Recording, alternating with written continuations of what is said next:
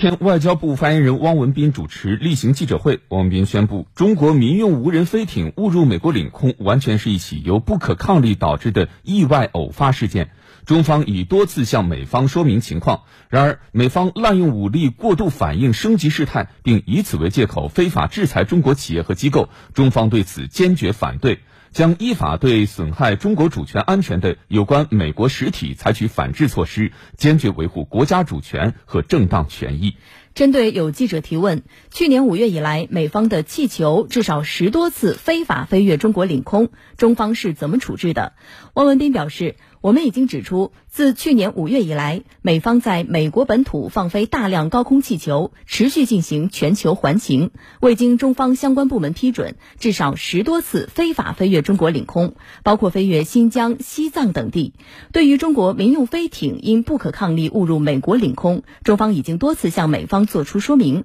但美方对美国气球未经中方批准非法飞越中国领空却只字不提，还声称中方散布虚假信息。汪文斌反问道：“美方指责中方飞艇误入美领空是侵犯美国的主权，那么美方对美方气球非法飞越中国领空又该作何解释呢？”